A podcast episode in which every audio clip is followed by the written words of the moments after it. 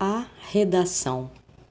A professora pediu uma redação sobre o grande sonho. Reinaldo, que já tinha nome de adulto, não sabia muito bem como começar essa redação. Reinaldo era filho do Dr. Fagundes e da doutora Eugênia, dois procuradores da Justiça. No fundo, no fundo, foi criado pela Má, a Maria, que trabalhava na casa dos pais desde sempre. Má veio cedo do Nordeste e começou adolescente a trabalhar em casa de família. Lá teve Antônio, que fora criado sem pai na casa dos doutores.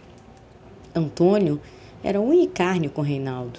Só se separavam nas férias, quando a família da casa viajava para fora do país.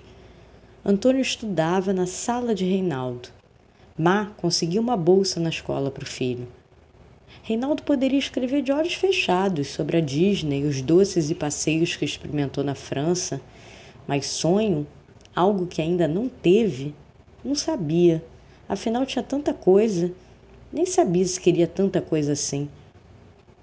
Antônio sempre brincou com os brinquedos de Reinaldo, mas na hora de dormir, o brinquedo ficava no quarto do filho dos patrões de sua mãe. Por falar em mãe, Antônio não conhecia os cabelos de Má, sempre presos, prontos para o serviço. Via os cabelos ruivos da doutora Eugênia, sabia de cor as viagens de Reinaldo e os brinquedos também. Ficava imaginando que estava debaixo da touca de sua mãe. E foi sobre os cabelos que escreveu a redação.